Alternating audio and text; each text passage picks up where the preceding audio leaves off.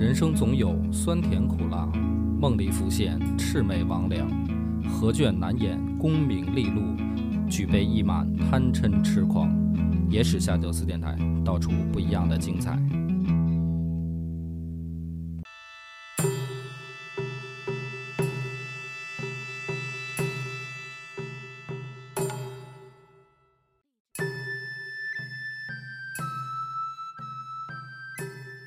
大家好，欢迎收听《野史下酒》，我是主播恶霸波。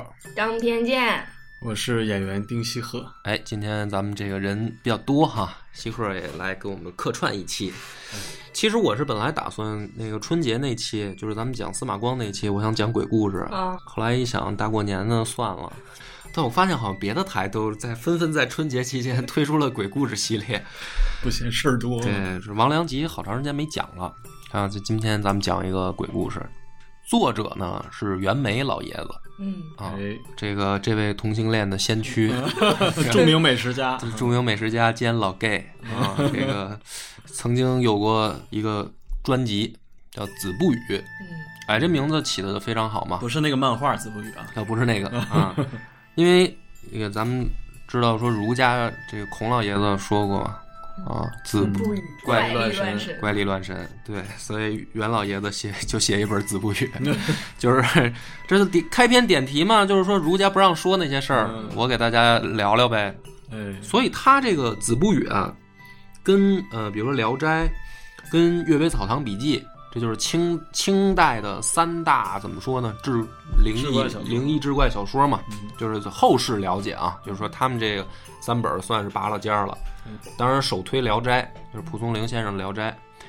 呃，但是《聊斋》跟《子不语》和《阅微草堂笔记》呢有一个区别，就是《聊斋》读起来啊，明显更偏向的是小说。嗯嗯，就是是，呃，一一看就是编的啊。嗯虽然呢，蒲松龄写法上啊，他老是想给你感觉特别真实，比如说某某村的谁谁谁啊，发生了一什么事儿，后来呢，这事儿我还是听谁谁谁说的，就感觉是特真实嘛。对啊，虽然他这么写，但是大家呢也能读出来，就是蒲松龄那个明明显就是编的。但是这个《阅微草堂笔记》呢和《子不语》呢，他还不是说写法上故意要这么写，他有的还真就是听朋友说的，嗯，就是说他有一定的呃纪实性。就是古 古代纪录片感的那种。对，哎所以他写的，尤其是《阅微草堂笔记》写的呢就特散，他没有那种就是说特别连贯的，好像就是跟笔记似的。哎，今儿我听人说一什么八卦新闻，我就给记下来了啊，那就这样。那呢，这个袁枚呢写这个《子不语》啊，是在一七八八年，就是乾隆五十三年，他的这个首版就第一稿就已经写好了。那时候美国刚成立。啊，这个你看，这个这个很多人都都，其实，在时间上有错位感，嗯就觉得说这个好像是很久远的事儿对。那会儿美国已经有了，对，美国已经有了。嗯。那么这个时间段呢，他们写完书以后呢，有一个习惯，啊，其实包括现在我们写东西也有这个习惯，就是先给朋友看，嗯哎，这哥们儿最近新写一小说，长一眼呗。那会儿的人也一样，袁枚呢就在出版之前，他就把这个手稿呢就发给自己的朋友，给人寄一份儿，哎，请人家比如说提提意见呀、什么的，或者说这个表扬一下自己。求求你表扬我。对，主要可能是为了听表扬，我觉得。对，那个夸夸群，就没有朋友圈儿，你已吗？被这个袁枚拉入夸夸群。嗯 但是没想到是什么呢？他这个手稿寄出去以后，哎，有一个好朋友，呃，杨朝官，就给他回了一封信。回了封信呢，言辞非常激烈，就其指出其中有一篇故事，啊，我很不满意，就认为你写的就属于在诋毁我。嗯，这事我我也听哎听说，过。对，就说这事儿呢跟我有因为这事儿还结梁子了。结梁子了啊！什么事儿呢？咱先说这俩人关系吧，就是袁枚跟这个杨朝官这两个人呢是发小，就很小就一块玩儿，而且呢关系好的就是说袁枚曾经把自己的闺女啊寄养在杨家，哎要帮我带孩子，所以说这这这两家人其实关系非常好。通家之好，哎，很近的朋友。而且呢，这个发表《子不语》这个首版啊，就是给他朋友看的时候，袁枚已经七十二了，老爷子。嗯杨朝官呢比他还大四岁，就这是俩七十多的老人爆发了一场骂战。啊，这个这焦点在于什么呢？其中就有一篇故事啊，是这样的。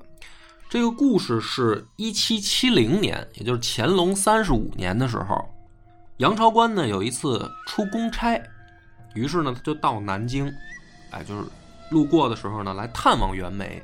嗯在这个期间呢，他就给他讲了一个事儿，就是这个故事的原型实际上是杨超官亲自讲给他的。哦讲了一件什么事儿呢？就是说，说我啊，十八年前，哥们儿在这个河南当过一回考官嗯啊。那会儿呢，这个杨超官是在河南的这个固始县当知县，就是县太爷，用咱们现在话说当县长。嗯正好呢逢这个乡试，那就是说能不能来客串一下考官。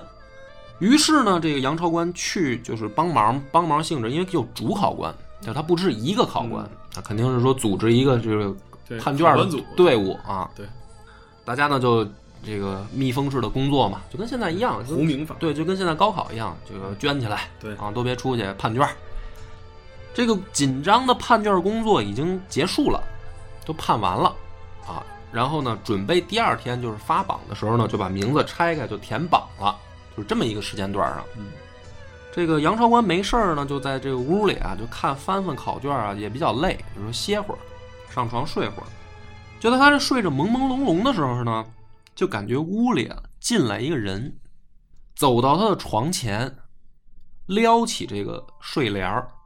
杨朝官一看，啊，一个绝色美女，哦，年纪差不多三十岁左右我以为考生来走后门了。啊，你可以这么理解 啊，考生托家里人走后门来了。然后是这长得好看啊，眉清目秀，身材玲珑，穿一身青衣，青色的衣服，就趴在他床头。他不是睡觉呢吗？嗯就是也说您也甭起来，哎，我跟您说几句话。嗯说这个大人，今年的这个卷子里啊，有一份题目里面带着“桂花香”三个字的这张卷子，因为那会儿都相当于咱们现在考作文嘛，啊，题目里面有这三个字“桂花香”的，说您好好看看。果然是走后门。哎，就还是走后门。我我以为上了第一句话，南半小考算没有。嗯，这杨朝官呢，一听到这儿，哎，就也明白了，说，哎，真他妈走后门啊，就一紧张嘛，就是说我是考官啊，你怎么进来的？你还能还能跟我说这些？一紧张，哎，就醒了。醒了以后呢，发现是做一梦，嚯，做一梦呢，他就，但是他这梦呢又很清晰嗯啊，这个刚才的这个女人长什么样儿啊，然后跟自己说的这些话，有可能被黑客给黑了啊，这都记得很清楚嗯。然 后赶紧起来呢，就去找那个卷子，没有，他就找同事就聊天儿。哦你你想人做一梦啊，起来以后就是那种，他他需要跟人聊聊，缓解一下心情的。夜得一照，哎，这啊说这个，哎呦，老张老李，我刚才我做一梦啊，这个梦见我这一美女，她趴我床头，嗯跟我说什么谁谁谁的卷子里面有个桂花香三个字，让我好好看看。这其他的这个考官呢，听说说就乐了，说，但凡就是说走后门啊，可能说你真的是刚才进来一人啊嗯，假如说跟你走后门，就你这儿睡醒了，嗯那也不会说现在才来啊，就咱都判完卷了马上啊，马上就放榜了，你这时候再再再来有点晚啊。当时你干啥去了？对啊，就是说你怎么不早来？这杨长官一想也是，是吧？就是说，哎呀，那没事儿了，回去这个我我再补会儿觉，回来也睡不着了。哎，说那咱翻翻翻翻这些落榜的卷子，这不还有好多没没上榜的吗？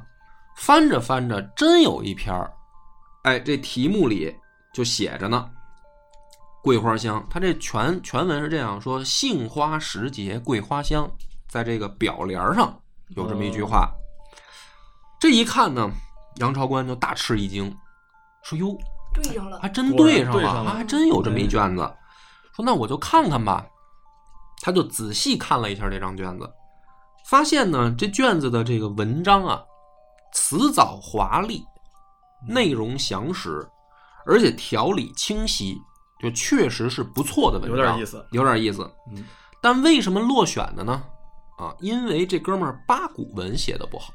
呃，呃清朝应试的时候是非常讲究八股的这个工整，跟对它你的写作的这个等于说内容的课题儿啊什么就是用咱们现在的话说，就是说这就是腐朽落后的科举制度，耽误了好多这个有识之士嘛。那么这个杨朝官一看呢，说这就很为难，是吧？你要说确实是个好卷子，比如说误判了啊，嗯那这个我给他补上。他这有硬伤，八股文写的不好，这怎么办呢？有心就算了，是吧？你不能因为一梦，对我给这个提上来，这不公平啊！有心就算了。正好当年的这个主考是户部少司农钱汝成，这钱汝成呢，突然就把这几个考官叫来说：“我呀，仔细又翻了一下这个今年咱们准备提上去的卷子，觉得文章好的太少。”再提点儿，哎，我想再补几个进来，因为他是这样，你考举人嘛，你考举人，然后你再往上送，对吧？那你说咱们这个这个乡或者咱省多出几个，没准中中了这个进士的呢，对，这是基数大嘛，对啊，就是说，而且送上去以后，皇帝也开心啊。咱中举人可以多提几个，我觉得。说你们再去回去啊就翻翻，有没有觉得说也够格的，咱就给他补进来。这一下呢，杨朝官一听就高兴了，说：“哎，那你看我这不就机会吗？就把嗯。这份表联里带着‘桂花香’三个字的这个卷子，又拿去给钱汝成看。钱汝成看了以后呢，就非常高兴，说：‘哎，这八股文不好，没关系，这文章写的嗯很好很好，说我觉得可以，于是呢就把这张卷子给补进名名名额里了哎，你们小儿考上了啊，啊。补进去以后呢，就是说这张卷子被定了第八十三名，就是他们这一次乡试的第八十三名。那不就拆开卷子那个名字那个栏吗？一拆开一看，是河南商丘的一个老贡生，哎呦，太不容易，哎，不容易啊，对对对老老爷子啊，可明儿也考了不知道多少次了。哎呦也犯进一把啊，哎，这哥们儿叫侯元彪。嗯，侯元彪呢，这个杨朝官后来呢一一查呀，发现这个侯元彪是侯方域的嫡系子孙。嚯，名门之后，对于是呢，这个杨朝官突然啊，这个脑子里面就这开关就打开了，说：“我明白了，说刚才我梦的这个会不会是李香君？”哎，哎，你看这个张扬一脸迷惑。是，花谁？扇，这个你看西鹤就听过。嗯。嗯，对，这个侯方域跟李香君啊，是当时一首著名的剧作《桃花扇》的两个主人公，哎，已经死了，孔尚任，已经死了。啊！孔尚任写的，孔尚任呢是孔子不知道多少代的这个玄对孙，对对对，正经老孔家人，哎呀，大才子啊！这个是也据说也是说琴棋书画这方面都非常精通，一辈子这个呕心沥血写了一个《桃花扇》。《桃花扇》的这个故事呢，它发生的这个年代比较巧，就是明末清初。明末清初，哎，主人公呢，所以我就大概讲一下啊，就是说主人公啊，就是这个李香君。嗯，李香君又是什么人呢？秦淮八艳之一，嗯，就是说这个南京地区。名儿带这个对，对，这个南京地区坐台有八个，这个 比较贵的，比较贵的，比较贵的，啊。这李榜上有名儿榜上有名儿，艳名远播，哎名妓嗯，啊。那为什么他的这个故事就是说流传度这么广啊？为什么要写桃花扇要写他的故事呢？就是压中医，哎，就是说吧，说这个，对，就是这个意思，就是说这个古代的这个男人呢，他就对女人啊有一些这个怎么说呢，莫名其妙的美好幻想。对，其中最重要的就是要忠贞。哦对那你说这跟妓女有啥关系？妓女有什么可忠贞的，对吧？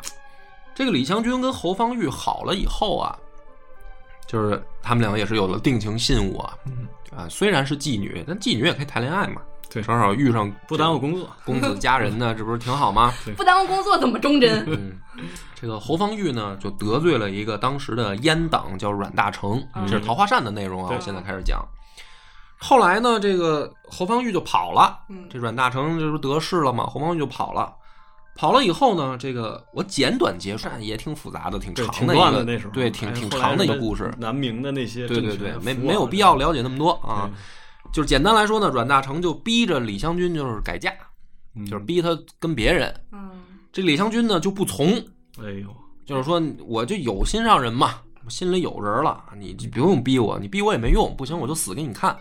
于是呢，在逼迫的时候呢，就是血染素绢扇，就是他有那个扇面啊，就染上李香君的这个血了血，就可见说当时是吧，多血腥！以死抗争嘛，以死不出台，不是那对，个就是说老不改嫁老老娘要从良，反正就是这意思对，以死啊不改嫁。对，那么当时呢，这个李香君的妈妈有一个好朋友叫杨龙友，是一个非常牛逼的画家。嗯，他就把这个染血的扇面呢勾勒几笔，画了一个哎，画成了一幅桃花图。哦，所以这个剧的名字叫《桃花扇》，桃花扇啊，因为它发生的背景呢是明末清初啊，就是说很动荡，你可以把它想象成为乱世佳人吧。对，尤其是在这个情况下呢，这个李香君的这个这个故事非常打动人，就是说，哎呀，还有这样怎么说呢，叫忠义的这个女子对啊。对对对，那这个李香君的下落呢，就是有四种啊，桃花扇之外啊，嗯。桃花扇他们两个结局就是最后就是据说是出家了，嗯，但是真实的下落呢，就呃有不一样的说法了，有四种，第一种是出家嘛，哦有三种，第二种呢是说这个李香君到死啊就没再见着侯方域嗯，啊，就是说这个最后含恨离世，就比较凄惨的这个结局。非常凄惨。还有一个结局，说是后来呢嫁给侯方域了，就两个人又见面了。这是好结局，这是好，呃也不太好，因为嫁了以后呢，说是，呃，侯方域他爹呢认为李香君出身青楼，嗯然后有辱门风，就把这李香君给赶出去了。赶出去以后呢，李香君在郁闷绝望当中产下一子，就离世了。嗯就是他有三种结局。那这故事讲回来，这杨朝官当时就是说，这个灵感来了，也不叫灵感，就是他突然明白了说，这个这个给我托梦的会不会是李香君啊？这绝色佳人，嗯因为什么呢？就是说这个老贡生龙元侯元彪嗯是侯方域的嫡系子孙嘛，嗯，对吧？那你说谁他这么忠贞，怎么八人床呢？你说哎，你看看这事儿，这不是这不是女鬼都好这个在人睡觉的时候搞偷袭吗？啊职业习惯，职业习惯。哎，所以他说，那你说谁能为这个这老贡生求情？嗯还是还是鬼啊？嗯明显不是人嘛，就来给我托梦嘛。嗯，那肯定是这个侯方域的这个老相好李方君啊，这死了还想着年轻漂亮的老奶奶，对老侯家的这个子孙的事儿嘛，就是过来给我托托梦。他这么一想呢，出去就开始吹牛逼，你知道吧？为什么呢？那会儿啊，他妈科技不发达呀，嗯这，秦淮八艳谁见过呀？是啊，你你李香君来趴我床了，这个感觉很就香艳的，这会儿对吧？你说咱现在说大明星都能看见视频、看见照片儿，那会儿没有啊，你只能听说过说，哎呦，这个南京这这八个长得老好看了，嗯倾国倾城是吧？四大美女，你你你没见过呀？你都听说呀？感觉就像邓丽君来爬你床，对呀、感觉但但邓丽君你也见过呀对对？对假如说就是说传说当中有那么一位对对对美女，对当年风华绝代，但是没照片儿对，是吧？这个杨朝官他为什么吹牛逼呢？哥们儿见着了。哎呦，托梦来了，我见一真真儿的嗯啊，这这这长什么样我都见过了。嗯，桃花扇火呀，就是在那个年代是火遍大江南北的一个经典剧目啊。对，大 IP 觉得，哎，所以这个大家这个，但凡读过书的，这这这文人雅士的，一听这个说哟，你这真是见着了啊，这很羡慕你啊，老杨，牛逼。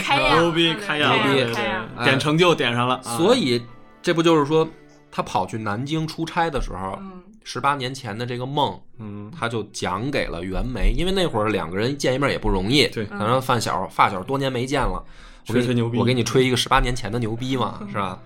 他是这么一个事儿。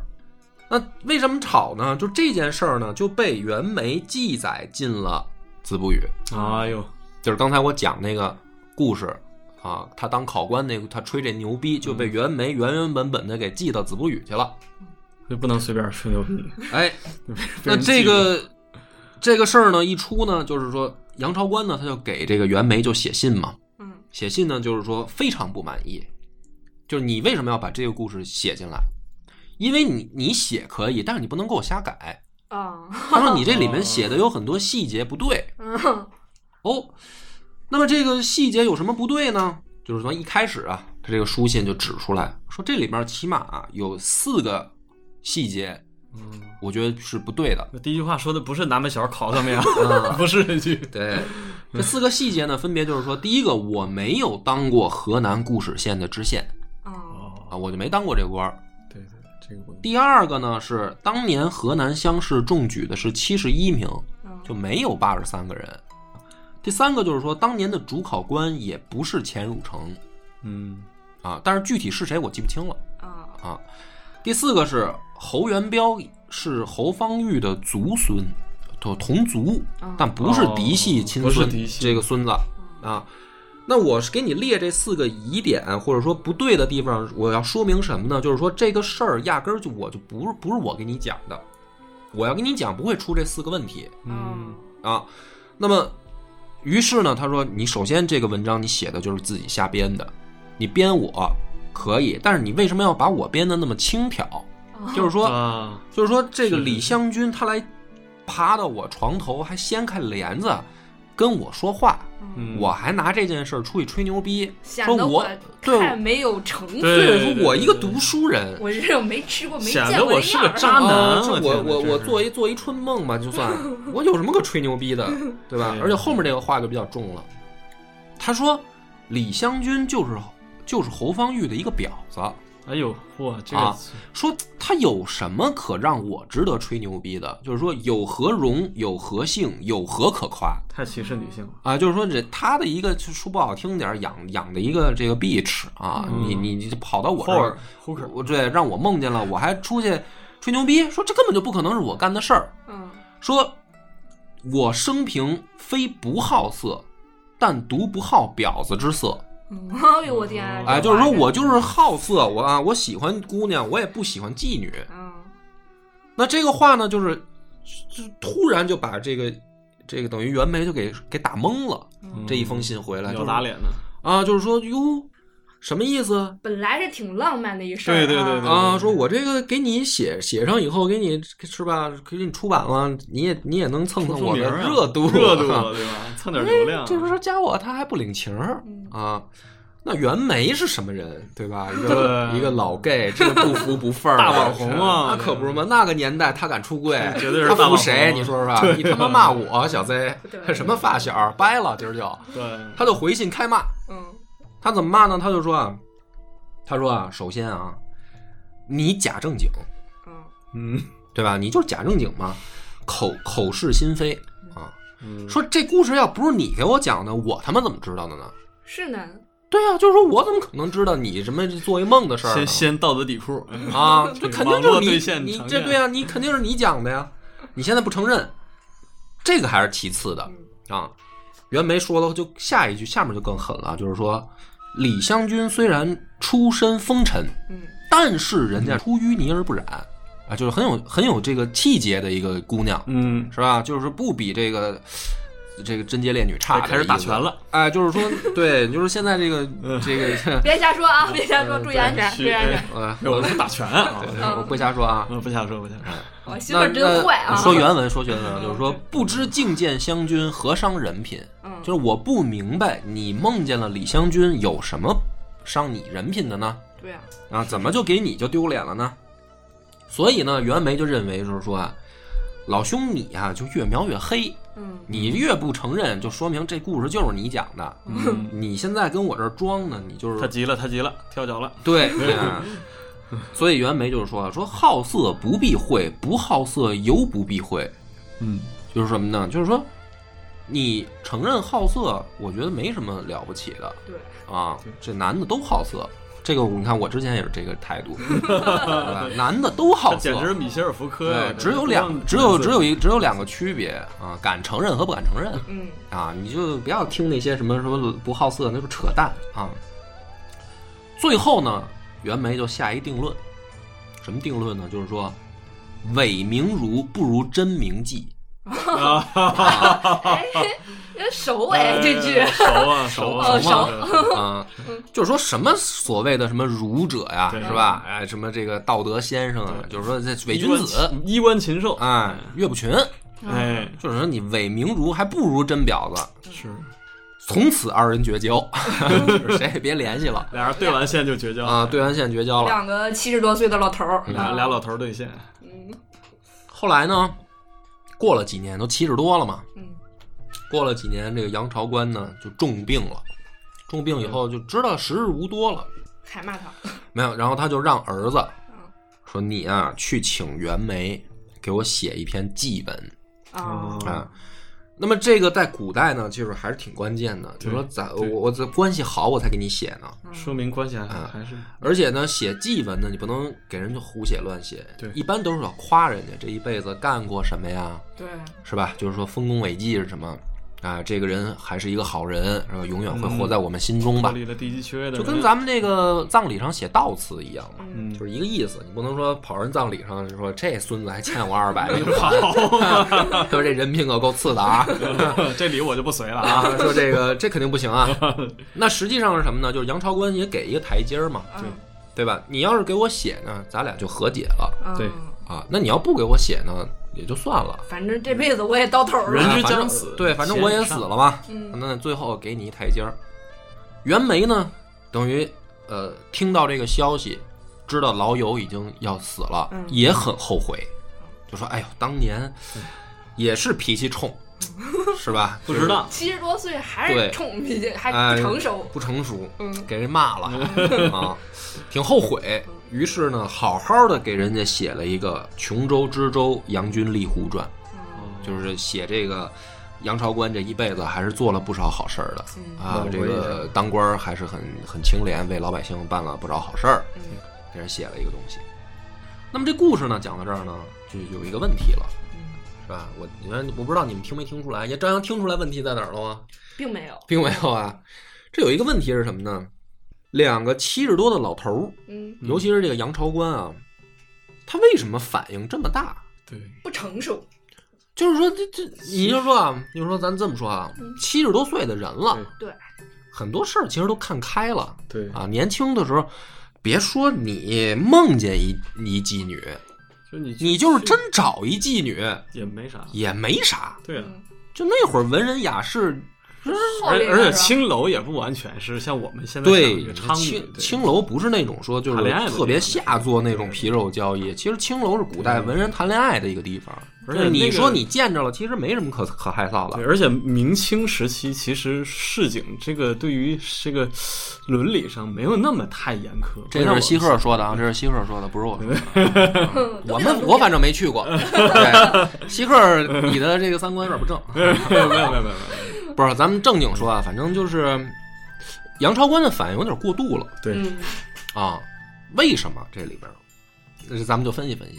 这里面有一个可能是什么呢？就是后来啊，这个侯方域投降了满清。嗯，他不是什么大明的这个这个什么忠臣烈士什么的，随哥们着儿哥们儿有点软，对对，他他投投降了。腿肚子软，那么在这个桃花扇最火的时候，实际上大家认为的桃花扇的结局都是说他们两个就双双归隐了，嗯对吧？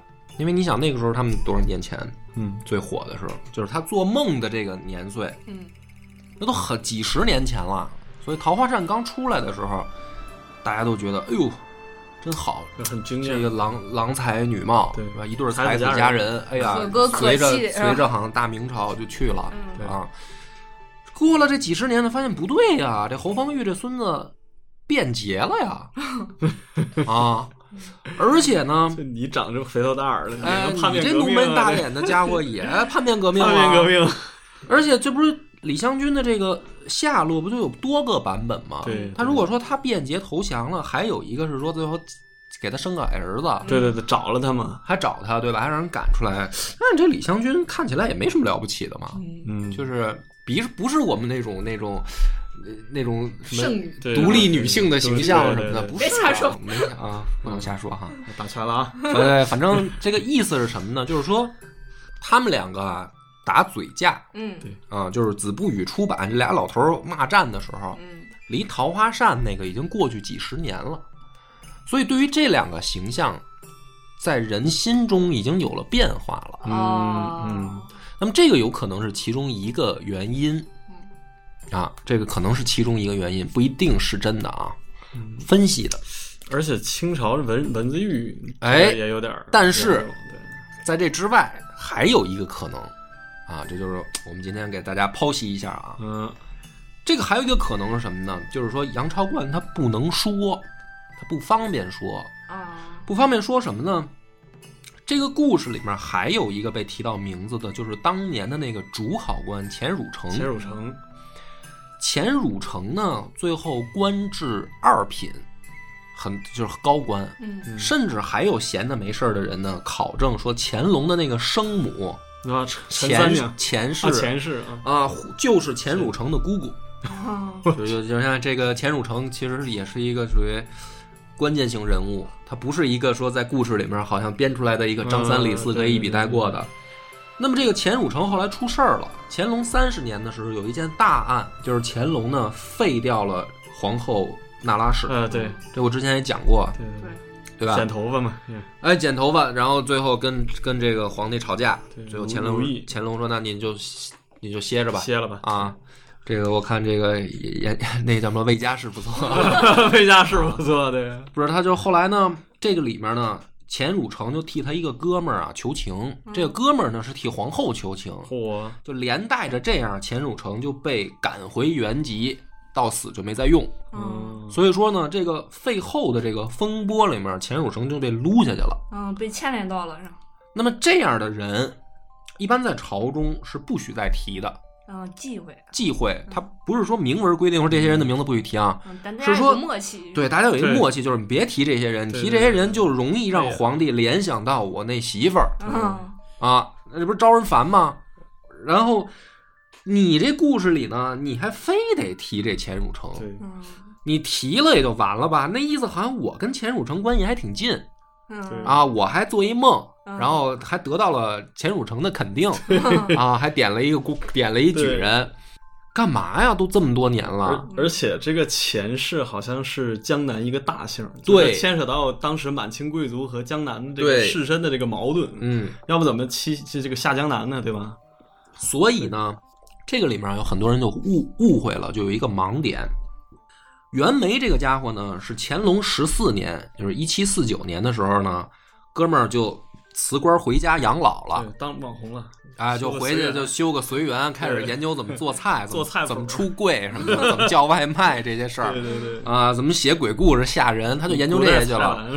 对他，所以他走的比较早嗯，朝中这些事儿呢，他没那么敏感。所以呢，你说他七十多岁了，他说今儿我他妈兴致来了，我写一故事吧。哎，当年我哥们儿吹一牛逼，嗯我给你写下来了。但是在人家看来，你这不是找事儿吗？你这容易给我搞出政治问题来。我这么大岁数了，我好不容易我都快闭眼了，这时候你说万一妈招着皇帝不高兴了，怎么弄啊 而？且这个李香君，这个侯方域，他跟前朝有关系，对拿前朝的剑斩本朝的官，这不合适吧啊？就是说，你看这两个人心态他一定不一样。别看都是七十多岁了，嗯啊，这个袁枚是恨不得在家退休几十年的一个老老退休干部，嗯他写故事可不就是怎么过瘾怎么来吗？对，但是人家这个老杨家可不是，人家是在朝中挺多年的，对这事挺敏感的，很敏感啊。所以可能不是他反应过度，哦，就是说嗯我必须得给你对，去信骂你说这事儿不是我说的，我要我要把这事儿说明白，嗯。免得以后万一有人找茬呢。你看我们俩互相骂的这书信在这儿呢，嗯，对。我早就否认过了。嗯。对。啊。那这个我不知道袁枚到死的时候他意识没意识到这问题，就是他我觉得有可能意识不到。我觉得也是，对他可能就想着怎么做菜呢，就是怎么做千叶豆腐，操，怎么怎么跟老相好什么的。你。怎么这么不解风情啊？天啊、就是说你这我这写一写一这个这么雅的事儿，你这让你那么一说，那么没劲啊！是啊嗯、但是啊，咱们既然讲到这儿呢，这个故事还没完，还补一段。讲到李香君呢，肯定就是说秦淮八艳，嗯还有一个更出名的就是柳如是，嗯，因为柳如是呢钱，谦益、柳如是，哎他是被怎么说呢？因为他的文学艺术才华被评为了秦淮八艳之首。嗯对嗯，有才啊。但很有意思的是什么呢？这个《子不语》里面也写了柳如是的故事。哎，就是这个袁枚啊，也不老实，谁都八卦，谁都八卦。对他写柳如是的故事呢，却笔锋一转，嗯记载的这个形象跟李香君呢大相径庭。嗯哎，咱们就再讲讲这个袁枚怎么写柳如是的。说这个柳如是原本的背景呢是这样的，爱上了一个大他三十岁的糟老头子，糟老头子，钱钱谦益，老钱 钱。谦益，跳老河贤良，老钱本来呢也不错嗯啊，东林党的领袖对，是吧？这个世人的楷模，世人楷模，啊。就是嫌水凉，哎，对，他说，但是这明朝覆亡以后呢，刘氏挺忠贞的，就是说咱们随着国家去了吧，咱俩投河自尽吧。嗯，对，老钱呢就是说呀，水可，我操，那水可可凉可凉了呀，下不去啊，他就不他就不跳嗯。啊，不跳，最后就投降了嘛，嗯投降清朝了。然后，而且官至礼部侍郎兼翰林学士哦，嗯。啊，所以这个 挺大个老头子了，就是没羞没臊的 啊，给柳如是气的呀。就是柳如是那意思，就是说你这你丢人呐！丢人呐，我这丢人呢在妓院里我读这些书都知道，你就不会多穿件衣服跳河？对啊，就是说你怎么没羞没臊呢？书都怎么读的呀？就天天就跟家劝他嗯，啊，就是说死去吧，你死去吧做做人对做人得有气节呀啊。最后老钱呢也被说动了，嗯就是辞官儿回家，然后咱俩养老，嗯我也这官我也不当了。后来呢，据说是什么呢？老钱死了以后，大三十岁嘛，死了以后呢，这个小三儿就没好下场了。哎人家有媳妇儿，人家正妻叫陈氏啊对，啊啊，柳氏是是三儿啊。你别因为他们爱情怎么忠贞什么，他是三儿，我再说一遍 啊。不是原配，对，这原配呢，就是纠集了一帮亲戚朋友，就开始作妖了。薅头发，哎，就是打小三儿的这个狗血剧情就来了。这柳如是呢，要要脸啊，所以天天这么闹，我这日子也没法过啊。啊！于是留下一封血书，就悬梁自尽了。哎，嗯这是他这前面发生的事儿啊。然后就是子不语的故事就来了，说这个苏州昭文县的这个县衙署，就是江苏常熟，咱们现在啊，嗯江苏常熟，当年是叫昭文县，就是这些县衙用的呢是钱谦益的故居，嗯，就是他这个办、哦。办公地点啊，用的是老钱家这故居。然后到晚上闹鬼是吗？哎，哎，说这个一七八零年啊，庚子年间，这个来了一位王县令，我这这年份哎，王县令这个身体好，弄俩妾，啊就是来来上班儿。那就这俩妾呢，就安排一个住这个西厢房，一个住东厢房。嗯后来呢，有一天晚上啊，刚住进来没多久啊，有一天晚上就听这东厢房啊叮了咣啷的就折腾上了，然后就是妇女的惨叫声音。哎呦，老王呢，赶紧就到东厢房就看啊，就发现这个小妾呢，啊，光着屁股躲在角落里面瑟瑟发抖。老王就去赶紧一看脸哎，脸上还有伤，身上还有伤，就问说怎么了？这小妾呢就说说我这个晚上是刚想上床睡觉啊，就感觉一阵阴风就刮进来了。哎太太恐怖了，啊，刮进来以后呢，我这个赶紧我就挑开床帘儿，我就看啊。嗯。嗯，啊，感觉就不对劲，浑身直打哆嗦，就看见这屋里多了一个梳着高髻、身穿这个大红袄的这一个女的。哦哎呦。我还以为长头发披肩发，不是那个白裙子披肩发呢。啊，那是那是。明明显是中国鬼，现代。对。啊，不是日本鬼。说这个这女鬼上来就要拉我，就把我往床下就拽。哎呦，我就害怕啊，我就开始就反抗啊，把这衣架子什么也打翻了吧，就跟他殊死抵抗。后来呢，是这个院儿里面老婆婆家人听见了，就是准备进来嘛，然后这女鬼就跑了。嗯跑了以后，我就害怕，我就躲在这儿。哎，老爷你就来了。哎呦，这老王一听说这闹鬼啊，这家里，我说那怎么办啊？说今儿晚上先扛一扛，明天咱们不行出去请人儿呗，请点儿人去，对啊，请点什么这个有能力的做做法事做。做法事，结果是什么呢？第二天起来，啊，这个老王再去东厢房一看，嗯，屋里这一个妾带着两个婢挂房梁上了，哎呦我去。太可怕了，是吧？很凶残。这太凶残了啊，手段极其恶劣了，那么这个故事呢，讲到这儿就是说什么呢？就是说这个东厢房就是柳如是上吊自杀的地儿，啊，哦，就是谁进来，哎，老娘就折腾你，那这柳如是战斗力可以，那文武双全啊，可不是吗？嗯。能挠人，老娘就给你带走。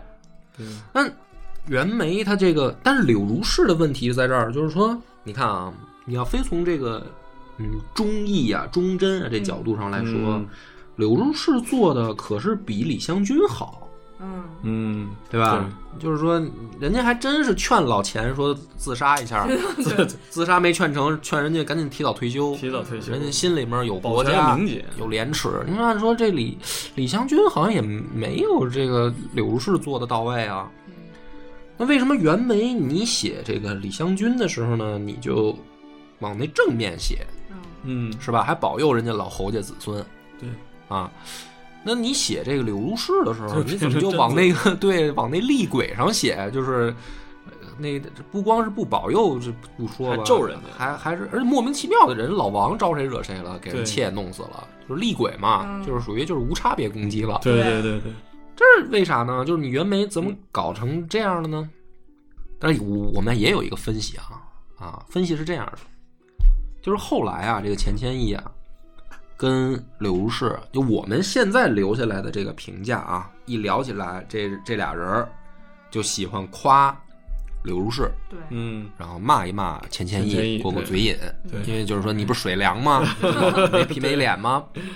著名段子，但是呢，在清朝的时候啊，这两个人的这个风评还是经过变化了。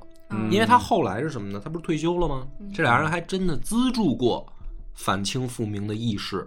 啊，资助就是你别看他投降了。天，地会啊，对，就是可能什么洪门天地会的跟他们也有联系。啊啊，他还真给人送过钱。哎呦，所以呢，这这俩人啊，在清朝风评也不好。你就是说明朝，就是心向明朝的人骂他俩，清朝的这帮上班的也骂他俩。骂他俩啊为什么？就是说你叫二臣，你投降了，你又等于又在我们这边搞小动作跟吴。三桂的那个，哎，对对对，就是说你他都投降了，你还不好好上班，对天天他妈还想三想四的。所以后来呢，等于乾隆啊，有一次这个接到一本书，这本书是谁写的呢？沈德潜写的。嗯沈德潜写了一本书呢，叫《清诗别裁》，献给乾隆。里面呢就把这个钱谦益的诗列在卷首，啊觉得他这诗好啊。啊啊，我我弄一本小册子，摘点别人的诗，我弄一集子，哎，这个提高大家的文学欣赏能力嘛。嗯，乾隆一看说：“他妈，你给他放第一个。疯了，我啊天，有毛病吧？这二政治。二臣嗯。大怒臣。啊，弄了一场文字狱。哦。你就可以发现他在清朝的时候，这帮所以说这个士人啊，嗯在提到柳如是的时候，跟钱谦益的时候就极为敏感。嗯所以袁枚你呢，虽然退休的早，你怎么写柳如是的时候，你就有根这根政治敏感的这个神经呢？你怎么就知道不能夸标啊，不能夸柳如是呢？所以你骂杨朝官是伪如不如真真名记是吧啊，你自己好像 也他妈不太对，也沽名钓誉也，有点双标啊。但是这个呢，就是咱们瞎讲讲一乐，也没准人家创作的时候没想那么多。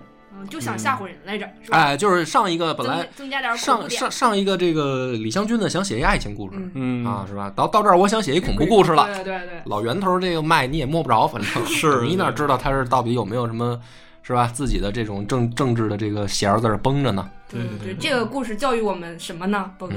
嗯教育我们就是什么？就像你这种文人吧，教育我们出柜要趁早。出柜要趁早，就是不光得学术扎实，是吧？嗯这道德品行也要自我约束。这个故事告诉我们，没事儿不要去妓院，对，是吧？我以为是没事不要吹牛逼呢，呃，吹牛逼也尽量少吹，对，不知道哪天就被哥们儿记下来了。对尤其是像我们这种做播客的，你们以后吹牛逼都注意点儿，不知道哪天我就给你编成故事说出去了，好好吧？感谢大家收听，本期节目到此结束。哎，再见。我们的微信公众号叫“柳南故事”，柳树的柳，南方的南。如果还没听够的朋友，欢迎您来订阅关注。